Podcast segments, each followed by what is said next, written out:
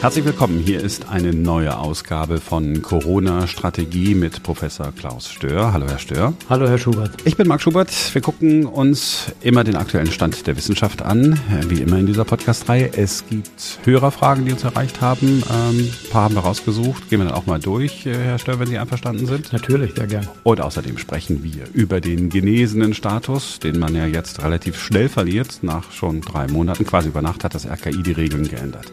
Dann gucken wir uns an, wie kann es eigentlich sein, dass Länder wie Irland und Frankreich die Corona-Maßnahmen lockern, obwohl die Inzidenzen da immer noch ziemlich hoch sind, höher als bei uns. Wir sprechen darüber, warum eigentlich unzählige Länder inzwischen als Hochrisikogebiete gelten, obwohl bei denen die Infektionslage eigentlich genauso ist wie bei uns. Zuerst aber sprechen wir über den aktuellen Kenntnisstand, den aktuellen Studienstand in Sachen Omikron natürlich. Die Frage ist, wird es denn im Herbst schlimmer? Wird es überhaupt noch mal schlimmer? Kommt da noch mal eine neue Virusvariante? Herr Stör, Anlass ist äh, das, was Christian Drosten bei Twitter geschrieben hat. Es gibt ja viele Spekulationen, wo die Richtung hingeht mit dem Virus. Ähm, für die meisten deutschen 84 Millionen Pandemiologen zählt natürlich das, was sie in den letzten zwei Jahren gesehen haben. Ein hoch ansteckendes Virus, das dann nach einem Weichen noch hoch ansteckender wurde viele schwere Erkrankungen hervorgerufen hat. Und dann kam zu Delta und wurde noch hoch ansteckender. Äh, und jetzt auf einmal wird es milder. Da ist natürlich noch nicht klar, in welche Richtung das geht. Äh, aber evolutionär entwickeln sich diese neu an den Menschen angepassten Viren eigentlich immer in Richtung Balance zwischen Infektiosität und Wirtsschädigung. Äh, und da ist es von Vorteil, den Wirt nicht so sehr zu schädigen, weil man dann als Virus die längere Zeitspanne hat, um sich an den nächsten wird wieder heranzupirschen, also wieder ausgeschieden zu werden und übertragen. Und deswegen geht das also schon in die Richtung Anpassung und Abschwächung. Die Abschwächung ist natürlich nicht endlos. Es wird sich irgendwann eine Balance einstellen. Äh, sonst würde die Pathogenität ja auch nicht mehr da sein, würde es uns also gar nicht mehr stören. Solche Viren äh, gibt es auch, die bei Menschen zirkulieren, wo man gar nicht weiß, dass sie tatsächlich krank machen sind. Äh, also man merkt davon nichts. Das wird aber bei äh, Omikron und bei Corona nicht so, nicht so kommen.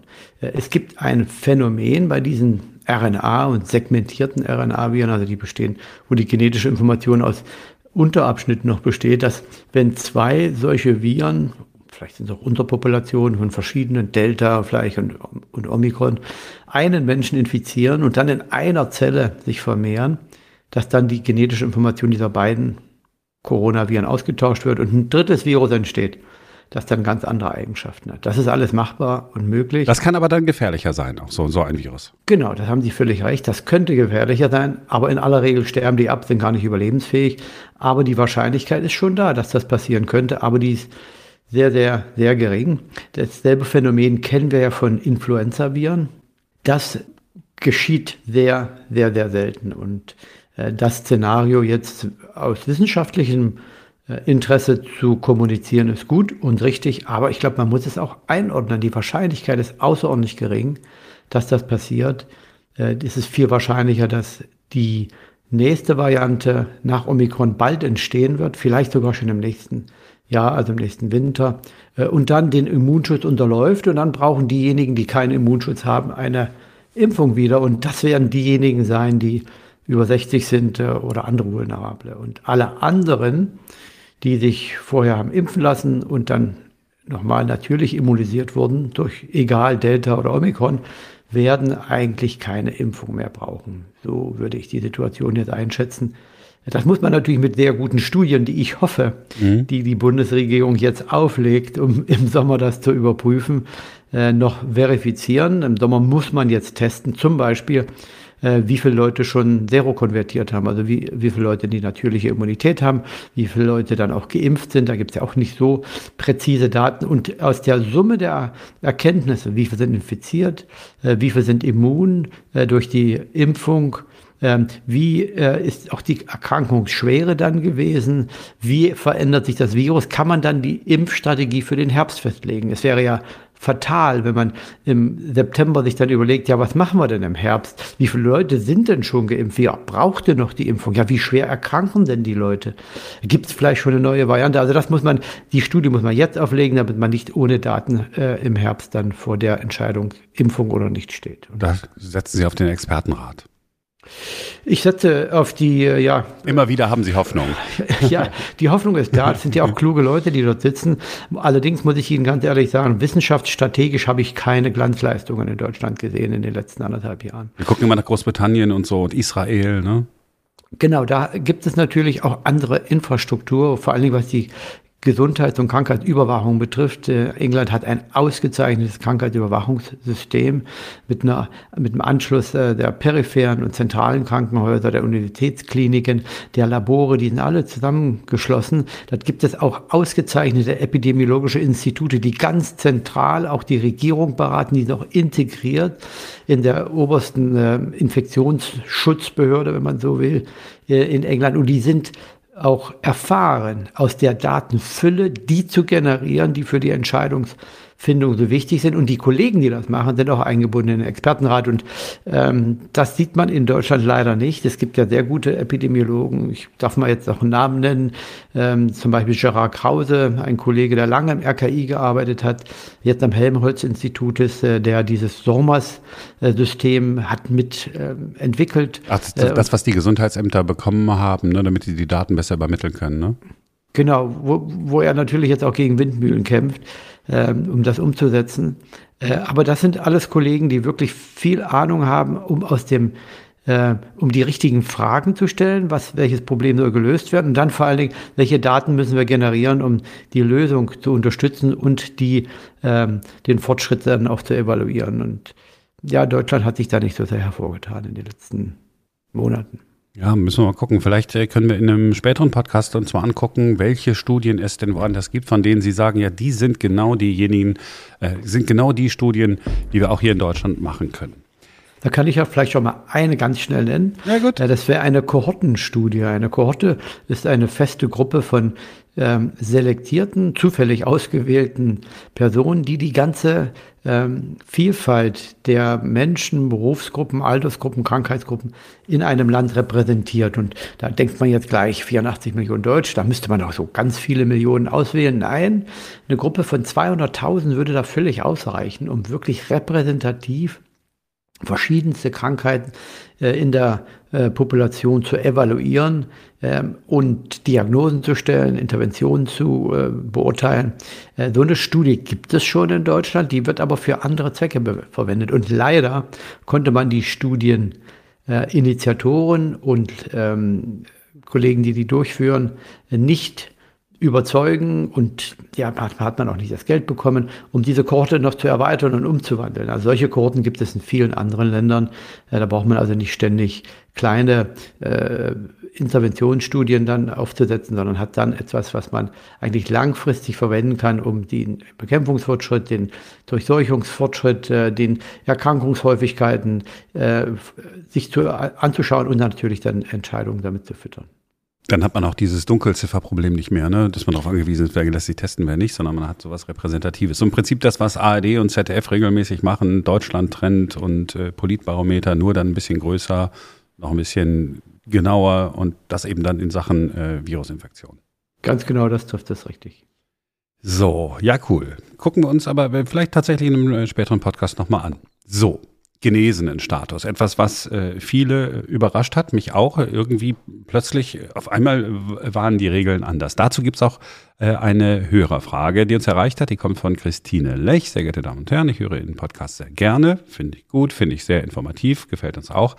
Jetzt melde ich mich zum ersten Mal, weil ich wirklich etwas nicht verstehe. Ich habe gehört, dass der genesenen Status in Deutschland jetzt auf drei Monate verkürzt wird korrekt gehört.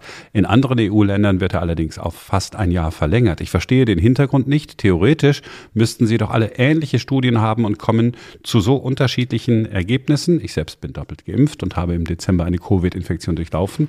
Bin jetzt ja. eigentlich bis 22. Juni genesen. Gilt das noch? Gilt das noch? Nee. nee, gilt nicht mehr, oder doch? Ganz viele Fragen, aber gute Fragen, ähm, die den, das ein großes Problem jetzt äh, umreißen. Ähm, Biologie ist etwas, wo man sich ja der Antwort immer annähert und nie die richtige, äh, tatsächliche, hundertprozentige Wahrheit findet. Äh, die Antwort, die wir brauchen würden, wäre zum Beispiel, wie hoch ist die Infektionsdosis? Also wie viele Viren muss ein Mensch einatmen äh, oder einen Mund bekommen, die Nase, um sich zu infizieren? Wir wissen auch nicht genau, wie hoch der Antikörpertiter sein muss, damit man hundertprozentig geschützt Antikörpertiter, helfen Sie mir mal. Das sind diese Eiweißbrocken, die im Blut rumschwimmen und dann die Viren binden. Mhm. Äh, und diese Eiweiße, diese Antikörper werden ja gebildet vom Immunsystem, nachdem man geimpft wurde oder nachdem man sich infiziert hat. Und diese Eiweiße, wie alle anderen Proteine, die zerfallen wieder. Die haben eine Halbwertzeit, verschwinden und deswegen sinkt diese Antikörperkonzentration oder Titer, wie wir das nennen, äh, sukzessive über die Zeit. Wir wissen eben ja nicht äh, genau, dass man sagt, okay, müssen 100 von denen da sein, dass man geschützt ist oder 1000 pro Milliliter Blut. Also das ist auch eine Frage, die unbeantwortet bleibt. Deswegen nähert man sich hier der Wahrheit schrittweise und nie ganz. Und deswegen kann man auch nicht genau sagen, ja, ist der Mensch jetzt nach drei Monaten, sechs Monaten oder zwölf Monaten nicht mehr geschützt, sondern hier muss man einen äh, Bereich finden, der plausibel ist und der mit Daten hinterlegt ist. Zum Beispiel äh, schaut man sich die Wirksamkeit der Impfung in Studien an und misst dort auch die Antikörperhöhe. Also das ist ein komplexes Verfahren, aber was immunologisch plausibel ist, ist, wenn jemand sich infiziert, hat er eine breitere Immunantwort. Warum? Weil das Virus natürlich nicht nur ein Protein hat, wie es im Impfstoff drin ist. Im Impfstoff hat es nur das Spike-Protein. Das Virus besteht aus mehr als zehn Proteinen und jedes dieser Proteine für sich hilft bei der Ausbildung der Immunität. Die, dadurch wird sie ein bisschen breiter auf mehrere Komponenten gestellt und hält auch länger. Und deswegen ist es eigentlich nicht plausibel, jetzt äh, jemand, der infiziert ist, schlechter zu stellen, wenn man so will, wie jemand, der die Grundimmunisierung also mit zwei Dosen äh, durchgemacht hat. Und es ist noch weniger plausibel, dass jemand, der sich vielleicht hat impfen lassen, die Grundimmunisierung bekommen hat und dann im Oktober oder November infiziert wurde, natürlich immunisiert, hat sozusagen einen Booster bekommen durch natürliche ja, Infektionen. Ne? Der hat das genau gemacht, was die Pandemie zum Ende bringt. Wenn alle Menschen sich hätten impfen lassen und danach müssen sich ja, werden sich alle, ob man will oder nicht, alle infizieren, dann ist die Pandemie eigentlich vorbei. Die Pandemie endet, wenn alle sich infiziert haben, also eine breite Immunität haben. Und die beste Idee, die man haben kann, ist, sich vorher impfen zu lassen. Äh, damit die Auswirkungen so gering wie möglich sind. Also hier muss man genauer differenzieren. Das hat man in anderen Ländern klüger gemacht. Und die Daten, die das RKI äh, auf seiner Webseite publiziert hat, die drei äh, Studien geben in meiner, aus meinem Blickwinkel weder in der Tiefe noch in der äh, Breite das wieder, was man benötigt, um so einen Schritt zu wissenschaftlich zu belegen. Also Christine Lech gilt, äh, die Hörerin Christine Lech gilt als genesen, aber eben nur äh, drei Monate lang und nicht bis zum Sommer. Und äh, Sie sagen, fragwürdige Datenlage, die das RKI da hat. Fragwürdig war auch, dass das einfach so über Nacht kam oder ist das normal, dass, dass so ein RKI einfach mal über Nacht, dass ihr was ändert? Ja, da kann ich nicht hinterschauen, aber wir haben ähnliche Statements in der WHO gemacht und das hat man natürlich immer äh, international abgesprochen, evaluiert, verifiziert und dann natürlich auch mit Beispielen hinterlegt. Das, was ähm, unsere Hörerin erlebt hat, im, im, dass sie sich hat impfen lassen und dann infiziert wurde. Das ist ja nur ein Beispiel für die vielfältigen Möglichkeiten, wie so eine Impfung, Infektion oder Infektion und Impfung zweimal, einmal nur alles passieren kann. Und was hilft in solchen Situationen, das haben wir gemacht. Wir, wir haben Beispiele gebracht. Und diese Beispiele helfen dann auch den Kollegen, den Ärzten, ähm, solche spezifischen äh, Möglichkeiten, und da gibt es ja dann Tausende irgendwann vor Ort, auch besser äh, einzuschätzen. Dann die pauschale Abdisqualifizierung des genesenen Status als nach drei Monaten verschwunden zu sein, diskriminiert ja auch in einer gewissen Art und Weise die Genesenen und all diejenigen, die sich in der nächsten Zeit, in der nächsten Wochen und Monaten infizieren werden. Und das werden sehr, sehr viele sein. Also auch aus strategischer Sicht ist das ein ähm, völlig falscher Schritt, der nicht nur die biologische Plausibilität negiert, sondern auch völlig außer Acht lässt, dass der genesenen Status der ist, der uns letztendlich das Ticket in die Endemie bietet. Gut, halten wir fest, ähm, ich sage es mal in meinen Worten, beim Robert Koch Institut sitzen vielleicht gute Wissenschaftler, aber in Sachen Kommunikation sind es nicht die Profis. Ja, das kann ich nicht. Äh, was ich sagen kann, ist, dass ähm, ich mich sehr gut erinnere, als ich als junger Wissenschaftler die ersten Pressekonferenzen in der WHO gegeben habe kam mein Chef zu mir, David Heyman damals, und sagte zu mir, Klaus, hast du gut gemacht, aber wissenschaftliche Erkenntnisse allein und für sich, ohne Wertung und Wichtung, was die Public Health Konsequenzen sind, verunsichern die Menschen. Also präsentiere wissenschaftliche Daten immer mit dem Blick darauf, was das für die Menschen bedeutet. Was bedeutet das für das öffentliche Gesundheitswesen? Was bedeutet das für die Bekämpfung? Dieser Punkt ist ganz wichtig, dass man den immer berücksichtigt. Und ich glaube nicht, dass man das bei der Entscheidung über den gelesenen Status bedacht hat oder äh, dass man die Kommunikation dann auch entsprechend zugeschnitten hat auf, äh, auf diese Entscheidung und dann auch den Menschen erklärt hat, warum man das so gemacht hat. Gucken wir mal ins Ausland. Nach Irland gehen wir zuerst. Inzidenz 1100, äh, sinkend, ja, sinkende Tendenz seit, glaube ich, so zehn Tagen, zwei Wochen. Mhm. Und alle Corona-Regeln, fast alle Corona-Regeln sind aufgehoben. Pubs öffnen wieder, Restaurants und Diskos öffnen wieder. Keine Impfnachweise muss man mehr zeigen, Abstandsregeln muss man auch nicht mehr beachten. Äh, Beschränkungen für Veranstaltungen sind weggefallen, auch private Treffen, man kann machen, was man will. Auch kurz vielleicht noch Frankreich, Inzidenz mhm. 3600 Maßnahmen werden gelockert, nicht jetzt sofort, aber es gibt einen Pandemieplan für die nächsten Schritte. Ab 2. Februar kommen Lockerungen. So, wir hier in Deutschland haben ja niedrigere Inzidenzen, aber bei uns ist von Lockerungen und Lockerungsplänen nicht die Rede. Wie muss ich das einordnen? Ja, die Kultur, kulturellen Unterschiede scheinen hier die hauptsächliche Rolle zu spielen.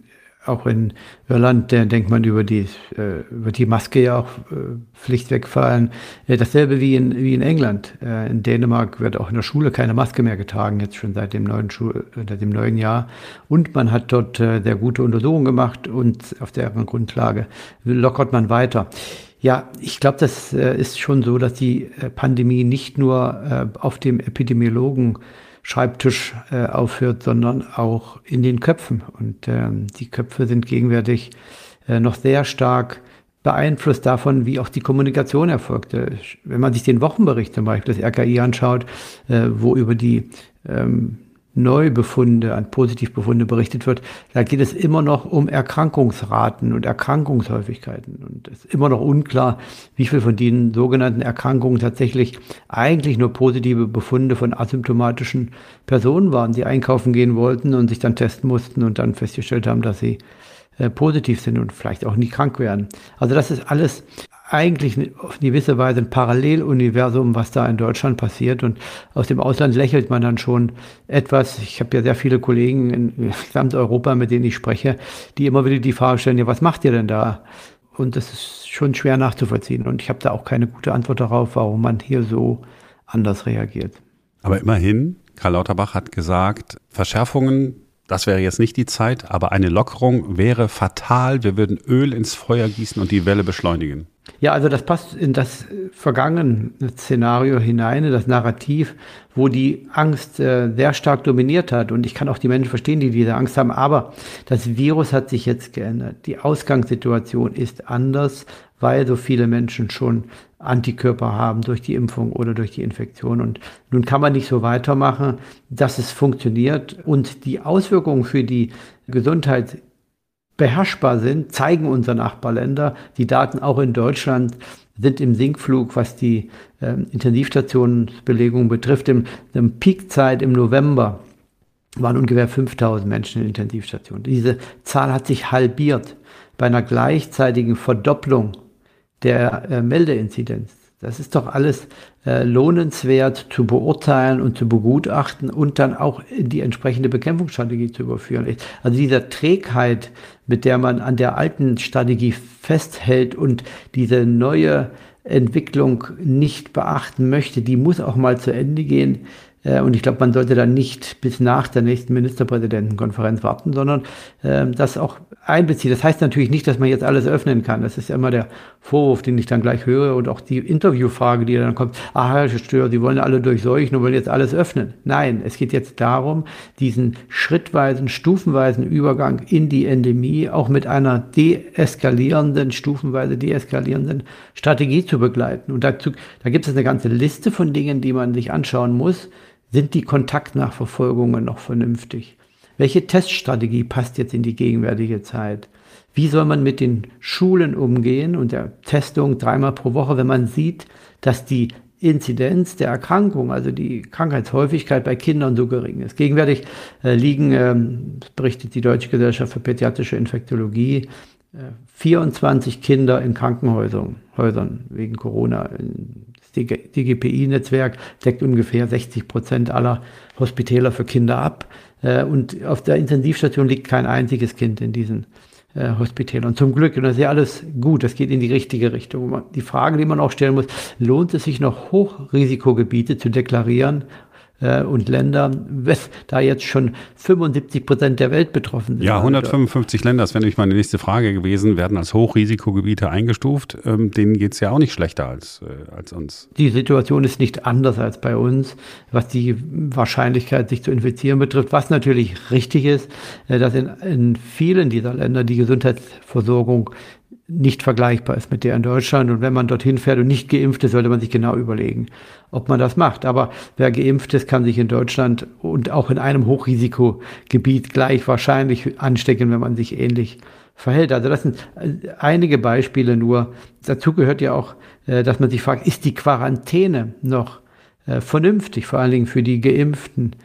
Soll man die noch wirklich wegschließen? Man hat in anderen Ländern ja schon bessere Lösungen gefunden. Ähm, in Deutschland müsste man sich auch sehr schnell fragen, ob die 2G-Plus-Regel äh, vernünftig ist. Denn 2G-Plus heißt ja eigentlich für die Geimpften ein Schlag ins Gesicht. Äh, die müssen sich nochmal testen lassen, wenn sie einkaufen gehen wollen oder ins Restaurant. Und ich glaube auch nicht, dass es die anderen motiviert, die sich haben noch nicht impfen lassen. Bei der 2G-Regel könnte man argumentieren, okay, äh, kleine Hürde zu nehmen, am Eingang seinen, Ausweis, äh, seinen Impfausweis zu zeigen und für die Ungeimpften eine hohe Motivation, sich impfen zu lassen. Das könnte man noch als vernünftig betrachten. Äh, in England ähm, sind die Fußballstadien voll. Also das sind alles ist eine lange Liste an Dingen, die man jetzt auf den Prüfstand nehmen muss, liebe Ministerpräsidenten während äh, oder vor eurem Meeting in der nächsten Woche. Denn solange ähm, kann man sich nicht immer auch äh, weg abwenden von der internationalen Realität. Ja, im Moment aber sieht es ja nicht danach aus. Vielleicht brauchen wir noch ein, zwei Wochen, bis äh, der eine oder andere Ministerpräsident anschiebt. Ja gut, äh, Hochrisikogebiete, ne? also das hat ja im Prinzip, für uns ist ja nur so ein Formalkram. Wenn man da wieder einreist, dann muss man in Quarantäne gehen, es sei denn, man ist geimpft und geboostert. Das heißt, man muss irgendwelche Daten hochladen oder so. Alles ein zusätzlicher Aufwand, hat man mal eingezogen, weil es ja früher, ne, wollte man auf Nummer sicher gehen, aber auch da sagen sie, muss man vielleicht nochmal ganz anders ran. Das Risiko in Deutschland, sich zu infizieren, ist hoch. Die Mobilität in Deutschland ist vergleichbar mit der von 19, 2019 im Januar. Ähm, das Virus zirkuliert frei. In der Schweiz sind 50 Prozent der Personen, die ins Krankenhaus kommen, Zufallsbefunde mit Corona, wenn sie Corona-positiv sind. Äh, also jetzt dann noch zu glauben, dass man in anderen Ländern sich wahrscheinlicher infiziert und noch schlimmer eigentlich, dass man das Virus mitbringt nach Deutschland und deswegen muss man in Quarantäne gehen. Das ist ja schon ähm, Hanebüchen. Ähm, das passt ja überhaupt nicht mehr in die Zeit, dass man die Menschen in Deutschland schützen will von, von, von den Urlaubs- und Businessrückkehrern, äh, die in Länder fahren, wo die Häufigkeit vielleicht von Erkrankungen noch geringer ist als in Deutschland. Ja, jemand, das, der aus Schleswig-Holstein zurückkehrt nach Berlin, kann mich äh, genauso gut anstecken, ganz simpel gesagt. Das trifft sehr gut, ja. Eine Hörerfrage, die sich auch ums Impfen dreht, von Susanne Rösler. Sehr geehrter Herr Professor Stör, danke für Ihre Expertise und den neuen Podcast. In wenigen Tagen wird voraussichtlich eine Entscheidung über die Impfpflicht fallen. Ja, Abgeordnete arbeiten gerade an einem Gesetzentwurf. Die Regierung sagt, wir machen keinen eigenen.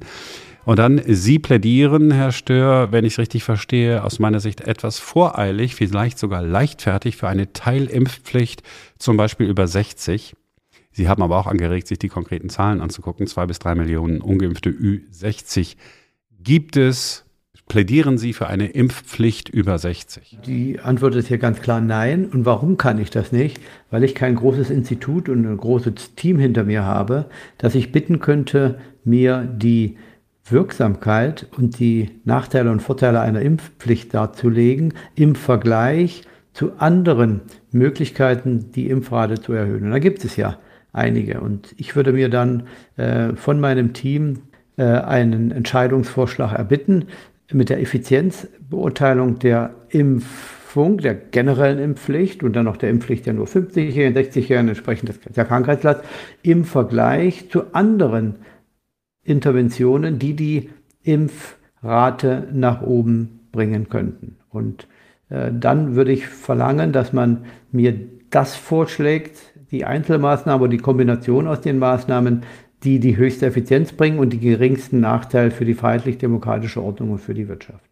Sodass man diese Balance findet zwischen Gesundheit und den anderen auch gesellschaftlichen Komponenten. Sehr gut. Frau Rösler hat noch eine sehr ausführliche Mail äh, geschrieben, also sehr gut, auch die Zahlen ähm, äh, sich genau angeguckt, aber damit haben wir äh, klargestellt, Sie sagen nicht Impfpflicht Ü60. Die Datenlage haben wir einfach im Moment nicht, um das zu entscheiden. Ich würde mir nur, wenn ich das noch hinzufügen darf, äh, ich würde mir nur erhoffen, dass die Bundesregierung das macht und nicht nur sich die Impfpflicht als einzige Ultima Ratio Alternative anschaut, äh, wenn es darum geht, die Impfrate zu erhöhen, sondern genau diesen Prozess durchlaufen wird. Nicht nur, weil das ganz äh, normales Krisenmanagement ist und Selektion von äh, Interventionsmöglichkeiten, sondern weil das sicherlich auch rein rechtlich notwendig ist. Denn ich kann mir gut vorstellen, dass die Gerichte dann auch irgendwann fragen, ist das verhältnismäßig, was ihr macht? Ist, ist es notwendig? Ist es wirksam? Und ist es alternativlos? Also ich glaube, dass das der richtige Weg ist. Äh, ich bin auch deswegen gegenwärtig nicht für eine Impfpflicht per se zum Zeitpunkt jetzt, weil es für die Omikronwelle und für, vor dem Sommer eigentlich zu spät ist. Aus, der zweite Grund ist, im Herbst, glaube ich, wird die Impfpflicht nicht mehr notwendig sein, weil dann hoffentlich durch die guten Studien im Sommer festgestellt wurde, dass so viele Leute schon äh, sich natürlich immunisiert haben oder äh, infiziert äh, oder immunisiert sind, dass das nicht mehr notwendig sein wird.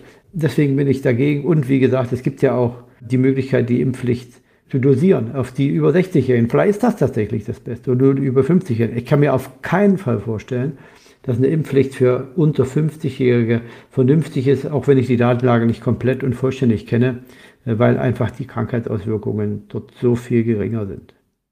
Eine kurze Mail haben wir auch noch bekommen. Es geht nach wie vor ums Impfen. Mail von Nathalie Ungermann. Sie schreibt, ich frage mich schon seit längerem, was das Ziel in Anführungsstrichen oder ein Zitat mhm, ist. Mhm. Das Ziel der Impfquote ist aktuell seien es 72 Prozent plus 5 Prozent nicht gemeldet. Wissen wir ja auch immer noch nicht genau, ist ja auch ein Desaster. Von 100 Prozent der deutschen Bevölkerung, also 72 Prozent von allen Deutschen mhm. oder 100 Prozent der Menschen, die man hätte impfen können. Werden auch Kinder unter sechs mitgezählt. Werden Kinder unter Jugendliche 20, unter 20 Jahren mitgezählt? Ja, das ist wieder Teil der Krisenkommunikation. Hier hätte man deutlich sagen müssen, wir möchten zum Beispiel, dass die über 60-Jährigen sich möglichst alle impfen, dass die zwischen 35 und 60-Jährigen äh, sich in einem Prozentsatz von x äh, impfen lassen. Und dann hätte man auch hochrechnen können und sagen, ähm, damit können wir so und so viele Fälle verhindern und äh, für pro 1000 Personen, die sich nicht impfen lassen, gibt es so und so viel mehr Infektionen und Todesfälle und Intensivstationbelegungen. Das lässt sich relativ gut äh, so modellieren. Das hätte natürlich auch einen gewissen Anreiz gefunden, glaube ich, in der Bevölkerung, ähm, um die Verhältnismäßigkeit zu zeigen und die Wirksamkeit. Das existiert leider nicht und ich kann Ihnen nicht sagen, was dahinter steht. Meine Impfstrategie wär, hätte sich auf die Altersgruppen und die Vulnerablen konzentriert. Äh, ich hätte dort mit jeweils, äh, hätte sagen können, dass pro 100.000 Impfungen so und so viele Infektionen verhindert werden, Hospitalisierung, Todesfälle. Äh, und das hätte sicherlich auch geholfen, den Menschen einzuordnen, wie wichtig die Impfung ist. Was richtig ist, ist natürlich auch, dass man bei Bekämpfungen immer Ziele setzt. Und das hat die Bundesregierung eigentlich dann schon richtig gemacht, vom Grundprinzip zu sagen, hier, das ist unser Ziel, darauf wollen wir zu äh. Aber wenn man, bei, wenn man intelligente Menschen mitnehmen will, dann muss man denen auch klar machen, warum man dieses Ziel erreichen will. Herr Stör, eigentlich wollte ich mit Ihnen noch über die Gruppe sprechen. Eine halbe Stunde ist äh, rum. Können wir aufs nächste Mal vertagen, weil noch ist keine Grippewelle da, äh, glaube ich oder? Ja, verschieben wir es aufs nächste Mal, sehr gern. Genau. Haben wir irgendwas noch vergessen, was aktueller Stand der Wissenschaft ist, wo Sie sagen, das muss ich noch loswerden? Ja, es wäre noch so viel, aber ich glaube, für heute reicht es. Äh, die Zuhörer, halbe Stunde ist eine gute Zeit für alle. Machen wir lieber noch einen bald. Genau, das machen wir.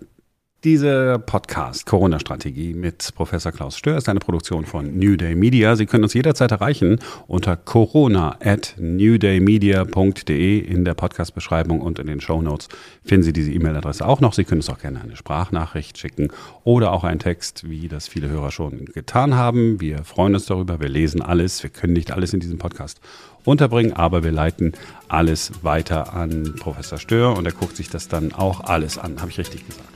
Das haben Sie genau richtig gesagt. Die Zeit nehme ich mir sehr gern. Also, vielen Dank fürs Zuhören und äh, bis zum nächsten Mal. Danke, Herr Stör. Ich bedanke mich herzlich.